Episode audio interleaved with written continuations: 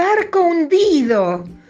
Tendido de lado como un gigante dormido, el gran transatlántico arrojaba las últimas burbujas del hundimiento. Los peces se atropellaban a su alrededor, las almejas se escondían en la arena. Un delfín nadó en círculo, saltó fuera del agua y anunció, ¡Barco hundido!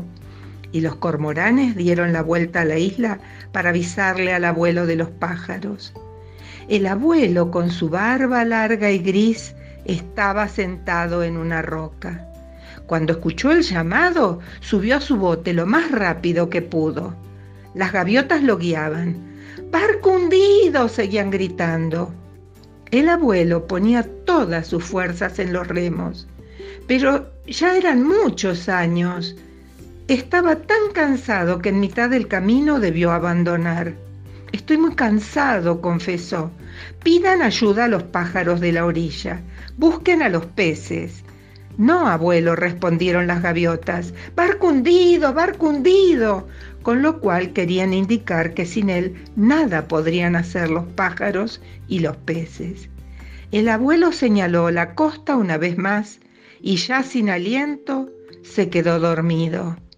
Poco después el griterío de las aves lo despertó. Barco hundido, barco hundido, abuelo.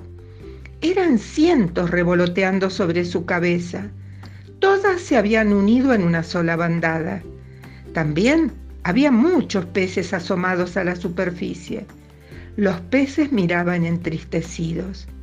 El abuelo no va a poder ayudarnos, pensaban.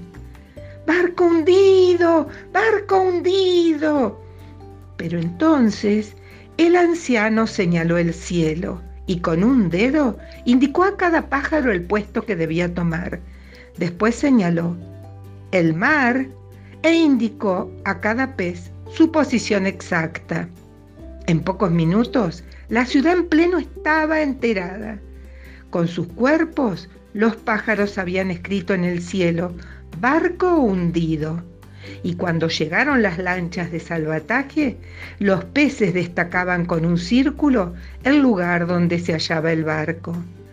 La tripulación había reaccionado a tiempo y se encontraba ilesa en los botes salvavidas. Gracias a la unión solidaria de pájaros y peces, el barco fue reflotado y el abuelo volvió a su roca tranquilo, desde donde observaba las puestas de sol, que son el espectáculo más maravilloso, y en donde contaba a sus amigos, los peces y los pájaros, historias de barcos y navegantes.